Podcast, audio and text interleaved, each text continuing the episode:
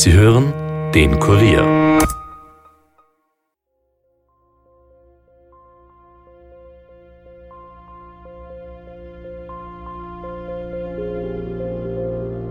Wir haben dann auch im Zuge der Ermittlungen erfahren, dass natürlich auch ein Handy im Fahrzeug liegt, das dem, dem überfallenen Taxilenker gehört hat. Jetzt hat man dann versucht, eben über Beilerdaten zu eruieren, wo vielleicht sich dieses Handy bewegt. Ich wollte von Auto, aber da war der rechte hinten schon da, zahlt mir raus. Ich sitze vor dem Auto bei der Tür, offenen, und dann ist er da hingegangen mit dem Bestverschläger. Clash, Clash, Clash. Wer einmal fähig ist zu so einer Gewalttat, der ist es immer. Und das ist natürlich das Gefährliche. Und darum hoffen wir natürlich schon, dass da Hinweise kommen.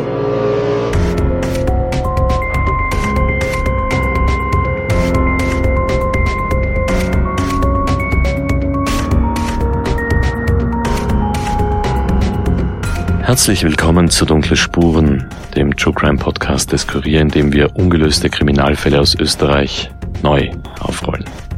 Mein Name ist Stefan Andres und wir sind jetzt schon im zweiten Teil einer wirklich unglaublich brutalen Geschichte. Es geht um einen Raubüberfall, der beinahe in einem Mord geendet hätte.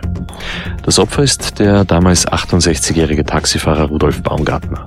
Wir schreiben den 19. Juli 2009, das Ganze ist also jetzt elf Jahre her.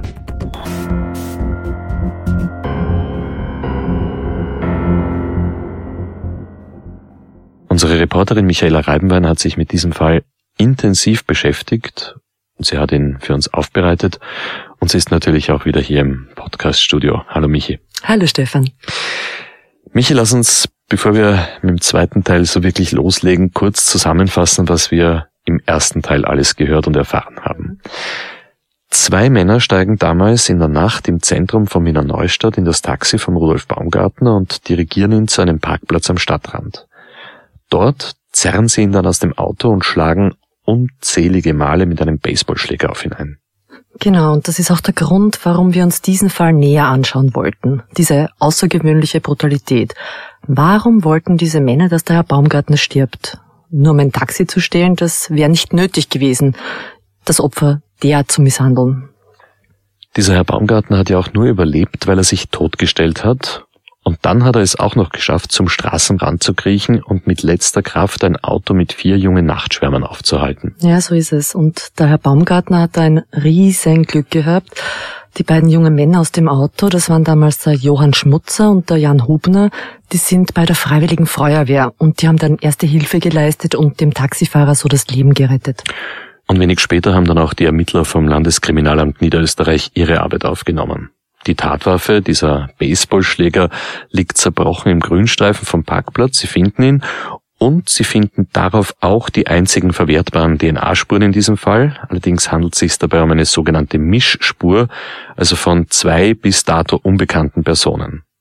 Ein automatischer Treffer in der Datenbank ist damit also erst einmal nicht möglich. Jetzt gibt es nur mehr eine Person, die uns also nähere Hinweise zu den Tätern, zu diesen beiden Männern liefern kann.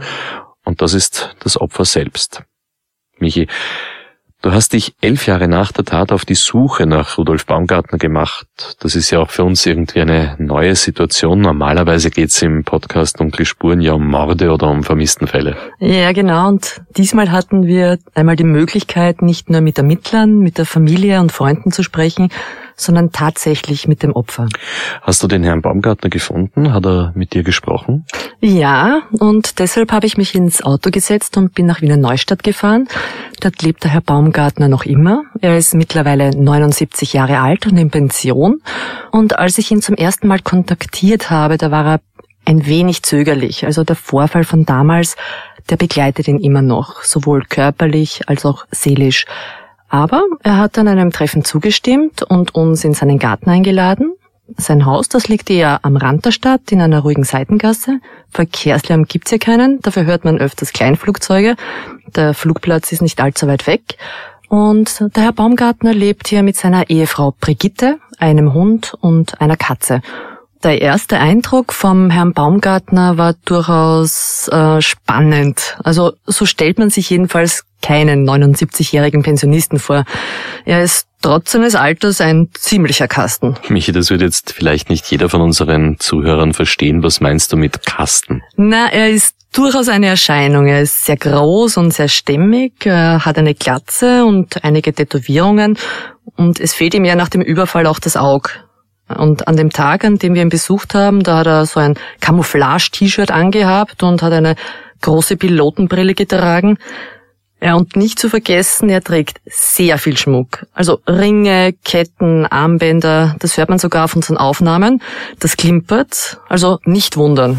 Ich muss die ganze Zeit auf ihre Ringe schauen. Die sind doch außergewöhnlich.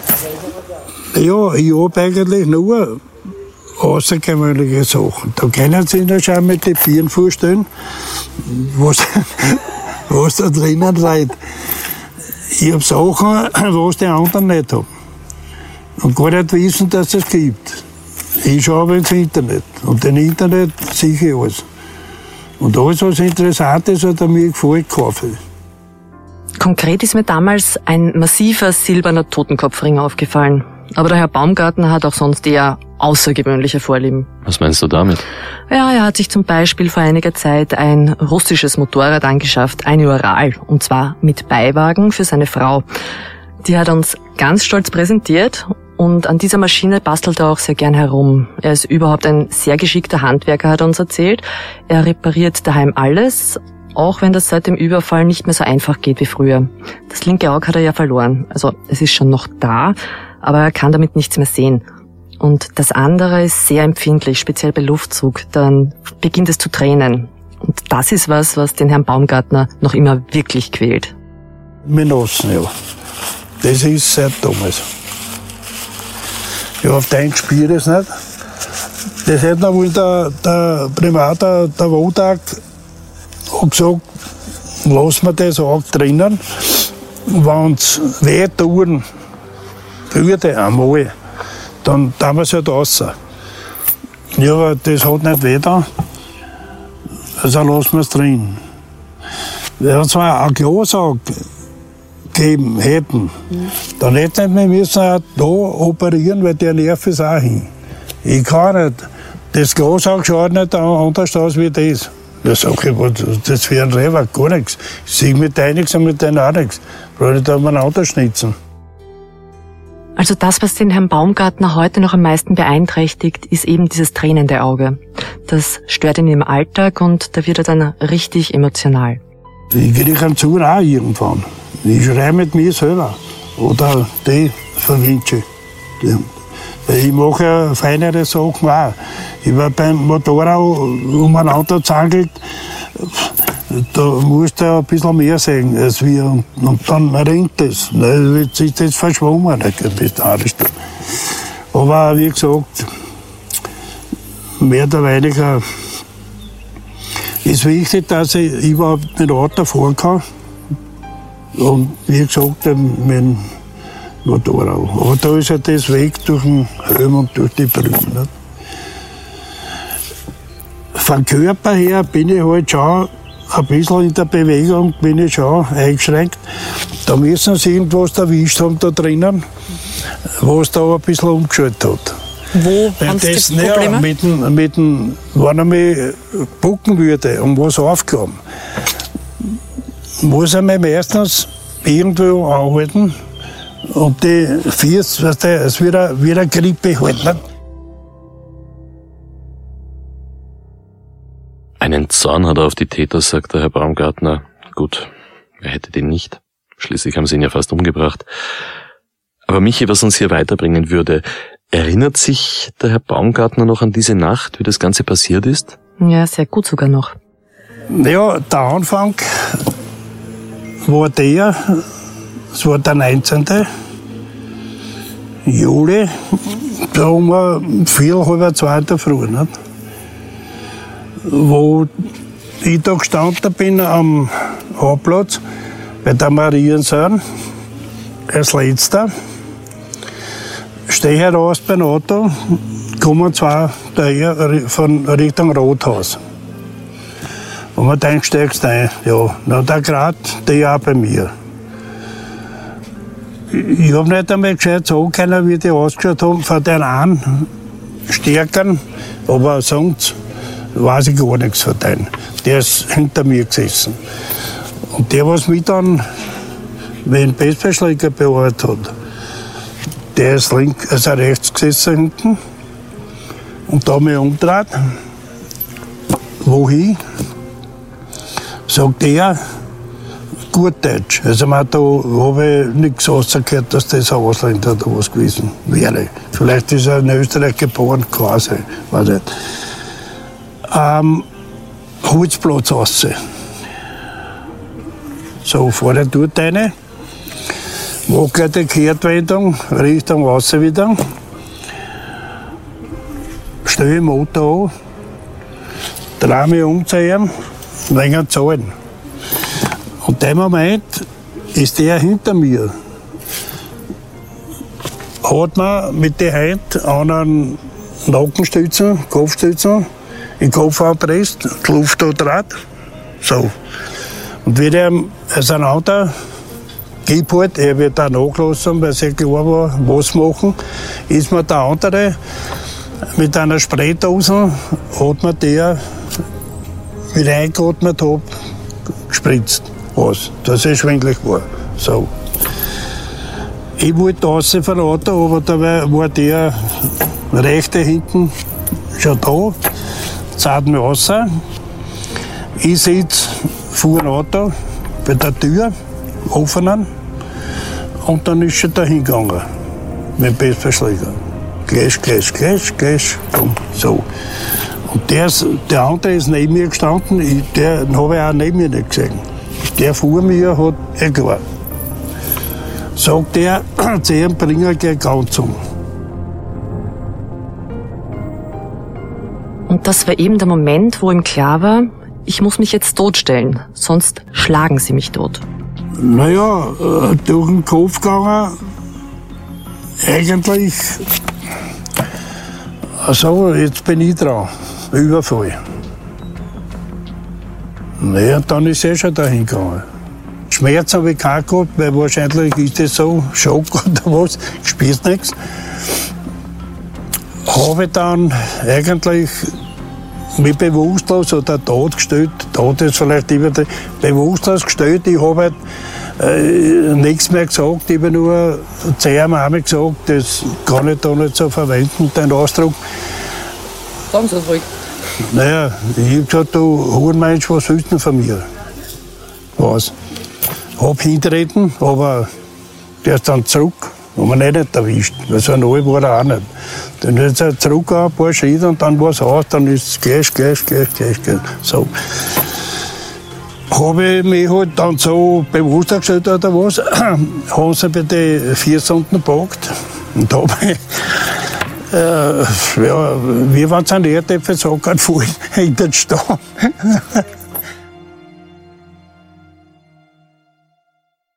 Er hat die Täter sogar noch geschimpft. Aber Michi, haben die Männer eigentlich irgendetwas gesagt? Ich meine, haben sie zum Beispiel im Dialekt gesprochen oder in irgendeinem Akzent? Von den beiden Männern wissen wir noch relativ wenig. Ja, die Männer waren relativ schweigsam. Der Herr Baumgartner hat nur zweimal etwas von ihnen gehört. Das eine Mal, als sie ihm gesagt haben, wo sie hinwollen. Das hat ein Täter mit inländischem Dialekt gesagt, wie uns der Herr Baumgartner ja vorhin schon kurz geschildert hat. Dann hat also zumindest einer von diesen beiden Männern im bodenständigen Dialekt gesprochen. Der dürfte also Inländer sein. Weiß man sonst noch irgendwas über die beiden Herren? Ja, bei dem Mann mit dem inländischen Dialekt, da ist dem Herrn Baumgartner etwas aufgefallen. Der eine, der Stärkere, der war vielleicht so in meiner Position, wo ich an die Finger gespielt habe, dass er wusste, Finger, das habe ich gespielt. Nicht? Der andere war ein sportlicher Typ, äh, wo ich einer gesagt habe, äh, schöne Wahlen hat er gehabt. Ja, das hat meines Erachtens mit irgendeinem Training, weil der hat richtig scheine, braune, viel in der Sonne gelegen wahrscheinlich, nicht? weil er nichts zu tun gehabt hat untertags, erst in der Nacht. Äh, ja, groß auch. Gute 1,80 war er sicher. Also ein braun gebrannter, durchtrainierter Inländer mit auffälligen Wadeln. Hm. Ja, und er dürfte auch eine gewisse Ortskenntnis gehabt haben. Also diesen Holzplatz, den kennt man nicht, wenn man nicht die Gegend ein wenig kennt. Ja. Und wie der Herr Baumgartner der Polizei damals gesagt hat, dürfte dieser Mann so um die 35, 40 Jahre alt gewesen sein. Er hat damals eine Dreiviertelhose angehabt, ein kariertes oder ein gestreiftes T-Shirt, schwarze Sportsocken und eine schwarze Kappe. Ja, unter andere? Ja, von dem weiß man leider wirklich nur sehr wenig. Also das ist der Mann, den der Herr Baumgartner vorhin als etwas stärker beschrieben hat. Er soll zu seinem Komplizen gesagt haben, bring ihn gleich um. Und das dürfte er vermutlich mit einem ausländischen Akzent gesagt haben. Der Herr Baumgartner hat damals vermutet, dass der Mann aus Ungarn sein könnte oder aus Rumänien. Mich, ich möchte an dieser Stelle mal noch einen Schritt zurück machen. Der Herr Baumgartner hat gesagt, er hat auf einen Täter hingetreten, er hat sich gewehrt. Zu meinem besseren Verständnis. Dass Taxifahren ein gefährlicher Beruf ist, vor allem in der Nacht, das liegt ja auf der Hand. Aber der Herr Baumgartner ist jetzt auch kein Anfänger, der hat Erfahrung gehabt. Hat er da nicht irgendeinen Alarmknopf im Auto gehabt vielleicht oder sogar eine Waffe? Also wir haben natürlich auch mit ihm darüber gesprochen, ob er das erste Mal überfallen worden ist, ob es nicht schon vorher irgendwelche Probleme mit Fahrgästen gegeben hat und er hat uns erzählt, ja, es gibt da schon ein paar Verrückte, aber wenn man mit ihnen geredet hat, da hat sich das alles wieder beruhigt. Also das meiste hat sich mit Schmäh regeln lassen. Er ist nie überfallen worden. Hin und wieder gab's halt blöde Sprüche, aber das war's. Er hat also nie eine Waffe gebraucht. Ähm, wobei, er hat sogar eine. Er hat was? Eine Waffe. Aha, das ist neu. Der Herr Baumgartner besitzt also eine Waffe. Warum hat er sie nicht benutzt? Dazu gleich mehr nach einer kurzen Werbepause.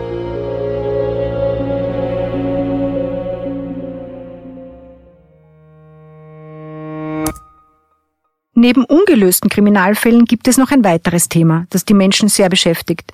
Der weltweite Klimawandel. Es war daher noch nie so spannend, in der Energiewirtschaft zu arbeiten, wie in diesen Zeiten. Österreichs Energiebranche ist ganz vorne mit dabei, wenn es um den Kampf gegen die globale Erderwärmung geht. In den kommenden Jahren soll das Ende des fossilen Zeitalters erreicht werden. Dafür arbeiten tausende Menschen täglich intensiv an innovativen Projekten. Sie entwickeln neue, intelligente Produkte und Dienstleistungen, die trotz dieses massiven Umbruchs die Versorgungssicherheit garantieren. Und du kannst Teil dieses Teams bei der EVN sein und die Zukunft aktiv mitgestalten. Nicht umsonst heißt es EVN Energie, Wasser, Leben.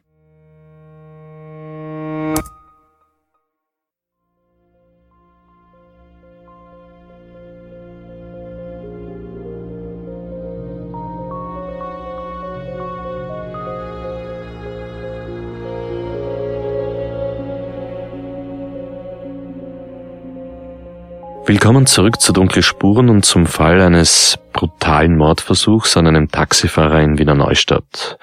Wir haben gerade vor der Pause erfahren, dass der Herr Baumgartner, dieser Taxifahrer, im Besitz von einer Waffe war und ist. Michi, um was für eine Waffe handelt es sich da? Ja, das ist ein Revolver und hin und wieder ist er mit der Waffe auch Taxi gefahren. Aber eben nicht immer. Entweder war es ein Glück, für deiner oder jetzt keiner Pech für mich auch sein. Ich habe meine Revolver zu dem Zeitpunkt nicht mitgehabt. Sie hätten ich, einen gehabt sogar? Ich habe einen teilweise mitgehabt und teilweise wieder nicht, weil eigentlich da 357er Wagen war es ein Revolver, vier Zulauf, da habe ich nicht mitgehabt.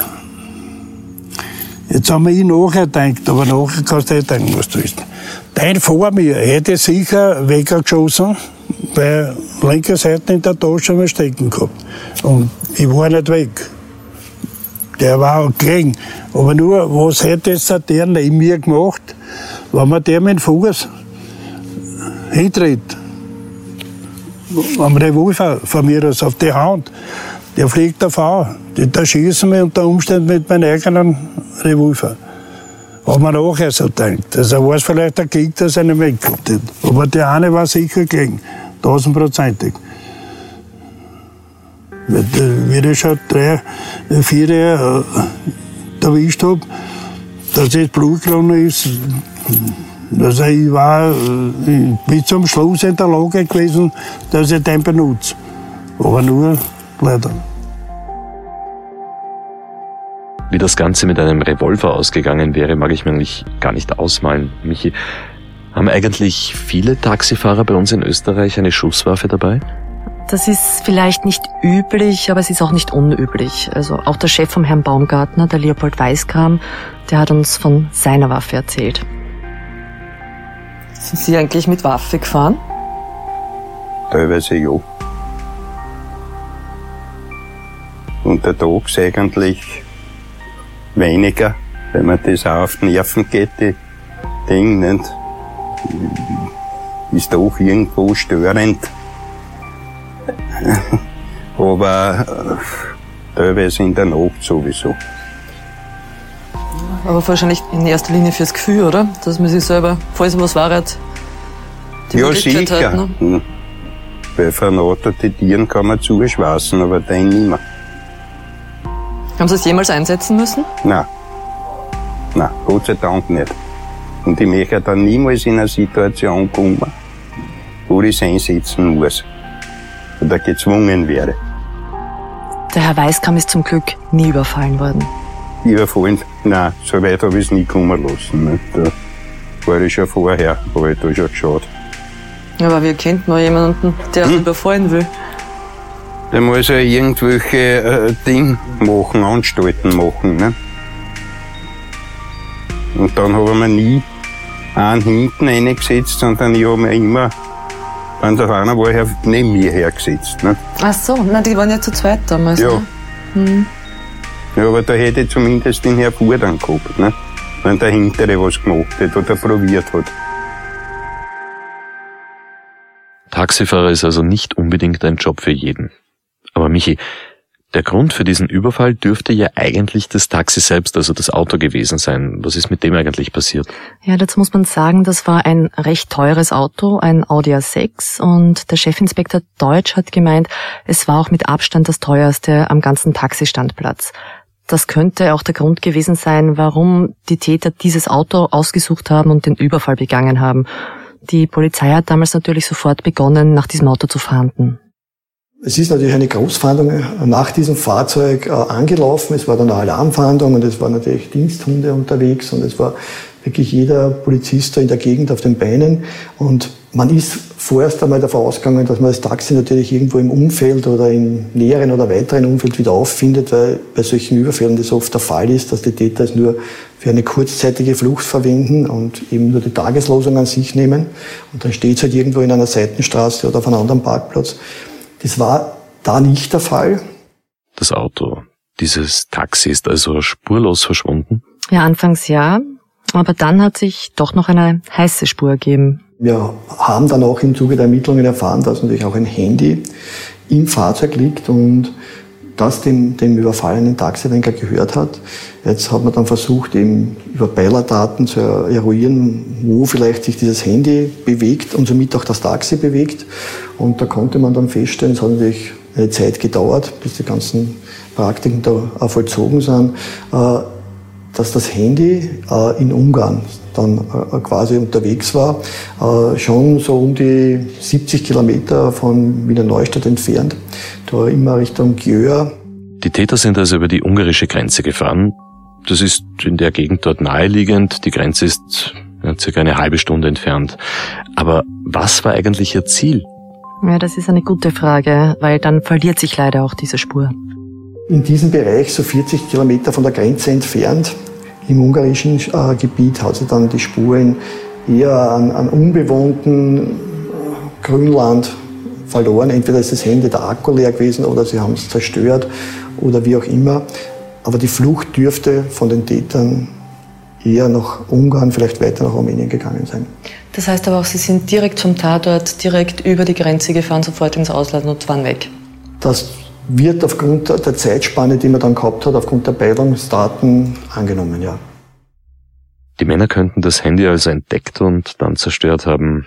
Und der Wagen, ist der wieder aufgetaucht? Ich meine, Das fällt doch wahrscheinlich auf, wenn ein Taxi über die Grenze fährt. Das passiert ja auch nicht ununterbrochen. Ja, eben nicht. Das Auto ist bis heute verschwunden. Und dein Einwand mit dem gekennzeichneten Taxi, das ist grundsätzlich richtig.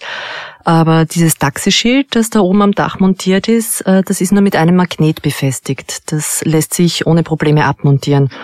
Und das Kennzeichen lässt in dem Fall auch keine Rückschlüsse auf das Auto zu. In Wien haben Taxis ja so eine TX-Kennzeichnung. Mhm. Aber nachdem das jetzt in Niederösterreich war, da hat das Taxi eine ganz normale Wiener Neustädter Nummer gehabt. Also konkret war das in dem Fall WN 230J. Und was mit dem Wagen passiert ist, dazu hat Chefinspektor Deutsch einen Verdacht. Das war ein Audi A6, der war damals nicht allzu alt. Und ja, das sind entweder im Ausland verkaufen das Fahrzeug oder zerlegen teilweise und die Teile verkaufen. Also das kommt natürlich vor. Aber wenn das Auto verkauft worden wäre, dann gibt es doch eigentlich ganz gute Chancen, dass das dann später irgendwo registriert wird. Hm, wenn es angemeldet worden wäre, dann ja. Nur das ist leider nicht passiert. Und es gibt ja auch die zweite Möglichkeit, äh, dass das Auto in seine Bestandteile zerlegt worden ist. Also eine Kollegin von uns, äh, sie heißt Claudia Kogelbauer, die hat vor nicht allzu langer Zeit ein Interview mit dem Leiter der Soko Kfz gemacht. Der Ermittler beschäftigt sich ausschließlich mit Autodiebstählen und er geht davon aus, dass 70 bis 80 Prozent aller gestohlenen Autos zerlegt werden, großteils im Ausland. Und die Einzelteile, die werden dann als Ersatzteile verkauft. Das geht sehr einfach übers Internet. Und die Herkunft lässt sich auch nur sehr schwer nachvollziehen. Manchmal gehen die Ersatzteile sogar retour nach Österreich. Na, das wär's, dass Teile von diesem mhm. Auto längst wieder in Österreich gelandet sind und irgendwer jetzt damit herumfährt. Aber du hast ja auch schon gesagt, dass das Auto vier Jahre alt war. War es da überhaupt noch so viel wert? Ich meine, um das noch einmal zu betonen, wir reden hier von Mordversuch. Die Täter haben den Tod vom Herrn Baumgartner in Kauf genommen. Naja, der Gesamtschaden damals hat laut Polizei rund 11.000 Euro betragen. Ähm, und da eingerechnet sind auch die paar hundert Euro Bargeld, die der Herr Baumgartner in seiner Geldbörse gehabt hat. Die ist ja im Auto liegen geblieben. Jetzt lässt sich ein Menschenleben natürlich nicht in Geld beziffern. Aber ich sage einmal so, für viele Leute sind 11.000 Euro wirklich sehr viel Geld. Der Satz, was von den Tätern gesagt wurde, bringe am Gleichum, äh, würde auch eher in die Richtung deuten, dass sie vielleicht keinen Zeugen haben wollten. Dass sie eben sagen, okay, wir sind jetzt schon so weit gegangen und wir wollen jetzt nicht riskieren, dass wir irgendwann von ihm wiedererkannt werden oder dass er uns quasi bei einer Agnostizierung oder irgendwo als Täter identifiziert. Also das wäre schon, schon möglich, dass sie eben sagen, bringen ihn gleich um. Also dass nicht das Motiv von Haus aus der, der Mordabsicht war, sondern eben aufgrund aus, den, aus der Tathandlung heraus so gefallen ist. Gut, aber dass ein Raub äh, in einen Fastmord äh, äh, eskaliert, kommt es doch nicht alle Tage vor, oder? Nein, das kommt nicht alle Tage vor, aber es kommt schon vor. Also wir haben erst leider im, im Dezember äh, vor letzten Jahres einen sehr brutalen äh, Überfall auf einen Taxilenker gehabt im Raume Baden. Und der hat auch nur mit knapper Not überlebt. Und da ist nur um einen Fuhrlohn gegangen. Und der Täter hat da massiv im Hals- und Kopfbereich auf den eingestochen. Und der ist schwerst verletzt eingeliefert worden. Und ja, mit Notoperationen hat er überlebt, mit knapper Not. Und da ist auch nur um ein paar hundert Euro gegangen. Unfassbar. Wegen ein paar hundert Euro. Ja, eben. Und deshalb ist das Auto auch nach den vielen Jahren ein Punkt, auf den die Ermittler noch immer hoffen. Und noch immer laufen die Ermittlungen in diese Richtung. Also bis dato haben wir keine Erkenntnisse, wo das, äh, das, Fahrzeug befindet. Es werden natürlich laufend bei Fahrzeugdaten, nicht nur im Inland, auch im Ausland, da gibt es so Datenbanken, Abfragen durchgeführt. Es ist nirgends angemeldet worden, äh, also quasi jetzt die Fahrgestellnummer aufgetaucht oder die Motornummer. Also wann ist es quasi unangemeldet irgendwo im Betrieb oder es wurde so zerlegt, dass man das nicht mehr feststellen konnte. Bilder von dem Auto haben wir natürlich auf unsere Homepage gestellt und auch auf unsere Instagram-Seite. Ja, jetzt müssen wir ehrlich sein, also die Chancen, dass dieses Auto noch gefunden wird, die stehen recht schlecht. Ja. Das sehe nicht nur ich so, das sieht auch der Rudolf Baumgartner so. Weil der Deutsch gesagt hat, das Auto, das Auto vergisst, das 15.000 Jahre nicht mehr. Wie denn was? Der Verlust von diesem Auto, Das ist leider eine Sache, die speziell den Besitzer, den Herrn Weißgram, damals wirklich sehr viele Nerven und sehr viel Geld gekostet hat. Und auch wenn er heute noch davon redet, da wird er sehr emotional. Da gab es dann leider Probleme mit der Versicherung und dann war das auch finanziell sehr schwierig für ihn, hat er uns erzählt. Wobei ein Auto kann man ersetzen, einen Freund nicht. Und der Überfall hat ihn natürlich auch sehr schockiert. Wann hat er eigentlich erfahren, was passiert ist? Das war ein paar Stunden später äh, von der Brigitte Baumgartner, weil eigentlich hat er auf ihren Mann gewartet. Der sollte ja wie immer das Auto zurückbringen. Die sind in der Früh gekommen, hat angeleitet und hat gesagt, in Ruhe ist ja raus. Sag ich, was ist, Gitte, wo ist der Rudi? Ja, den haben sie überfallen. Ich habe ja schon gewartet, dass, weil sonst ist er immer um sechs gekommen oder was, ne? Halber sechs oft auch ne? Ich sag, ich bist du wahnsinnig. Sag ich, wie, wo, sag, wo, ist, wo ist denn der Rudi? Da sagt er, der ist im Krankenhaus. Und jetzt haben ich sofort fertig gemacht, ne? Bin gleich eine. Naja, Katastrophe. Ja, Frau Baumgartner hat uns erzählt, dass bei ihr mitten in der Nacht das Telefon geläutet hat und da hat ihr ein fremder Mann gesagt, dass ihr Mann ins Krankenhaus gebracht wird. Sie ist dann sofort misstrauisch geworden. Sie hat auch ein bisschen an eine Falle gedacht. Äh, was sie nicht gewusst hat, ist, dass ihr Mann darauf bestanden hat, dass sie sofort informiert wird. Und noch am Parkplatz hat er darauf bestanden, dass seine Frau angerufen wird.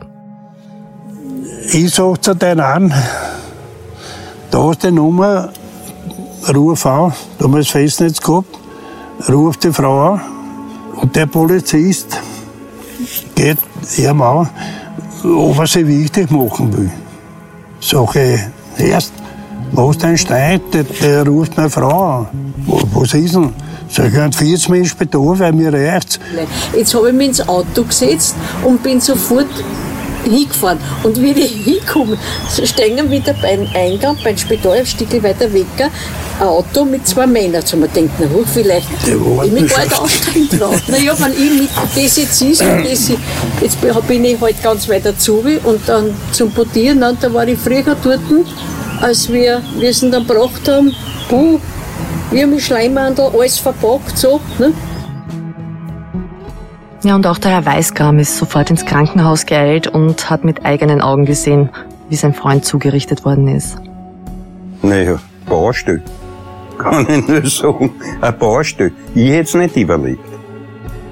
Der Überfall hat die Freundschaft zwischen dem Herrn Weißgram und dem Herrn Baumgartner schwer belastet. Warum das? Naja, man hat sich dann anscheinend ein bisschen gegenseitig die Schuld gegeben. Das habe ich so aus den Gesprächen herausgehört. Also zumindest hat das die Lebensgefährtin vom Herrn Weißgram so erzählt. Das Problem ist halt mit seiner Frau, ne? Die gibt ihm jetzt plötzlich nach den ganzen Jahren ihm die Schuld. Ja, einmal hat sie mir gesagt, da war ich gerade beim Spar einkaufen, ne? Hat gesagt, weil ich gesagt habe, na, wie geht's in Rudi, ne? Und so, nicht? Weil der hat dann nicht mehr das eine an, ne? Und, und, dann hat gesagt, nicht gut und, und das, das war alles da durch die, ne, durch den ganzen Ding. Dann sag ich, ja bitte, ich kann, ich kann da nichts dafür. Sag ich, ich war nicht dabei, ich hab nichts, ich hab ihm weder helfen können oder sonst irgendwas. Sag ich, das war sein. Sein Chef, das war sein eigener Chef.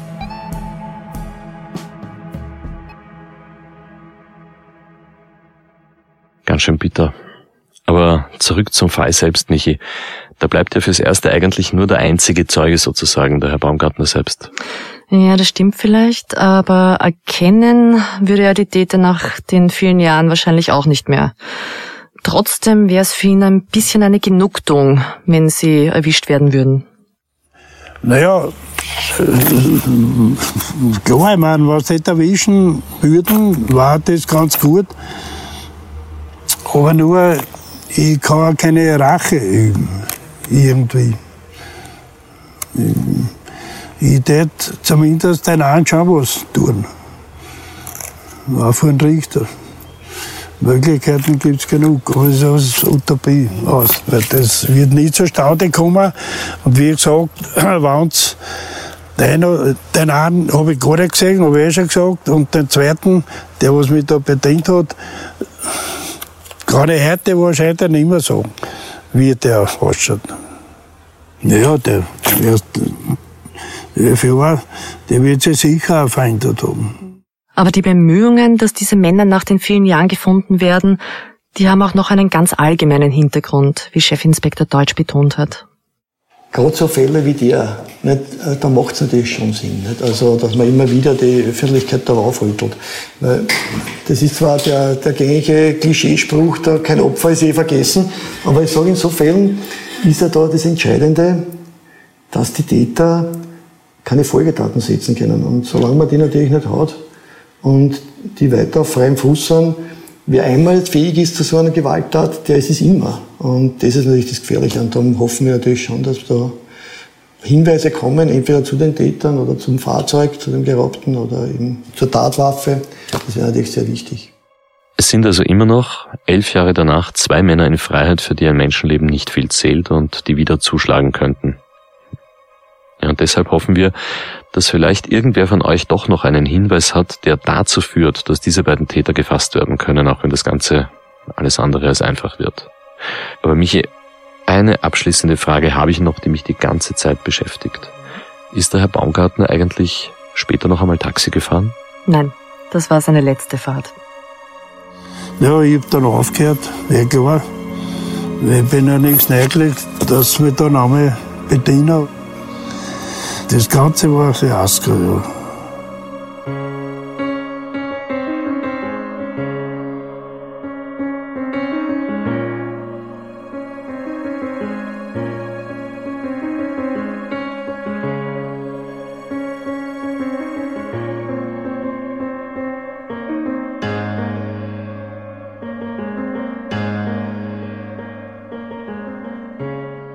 Wir danken dem Landeskriminalamt Niederösterreich für die Zusammenarbeit, aber auch allen, die bei der Aufarbeitung von diesem brutalen Mordversuch geholfen haben.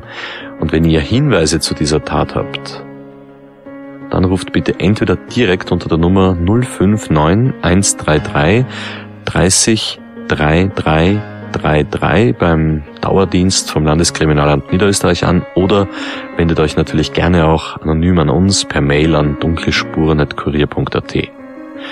Ja, und wenn euch dieser Podcast gefallen hat, dann hinterlasst uns bitte eine Bewertung in eurer Podcast-App und erzählt vor allem auch euren Freunden davon. Ja, und eines noch. Folgt uns auf instagram.com slash dunkle Spuren. Ich habe es ja schon gesagt, wir haben dort immer auch zusätzliches Material zu allen Fällen für euch aufbereitet. Dunkle Spuren ist ein Podcast des Kurier, Moderation Stefan Andres. Reporterinnen sind Yvonne Wiedler, Michaela Reibenwein und Elisabeth Hofer. Schnitt Tobias Peberg und Dominik Kanzian, Titelsong Tobias Schützenberger, produziert von Elias Nadmesnik.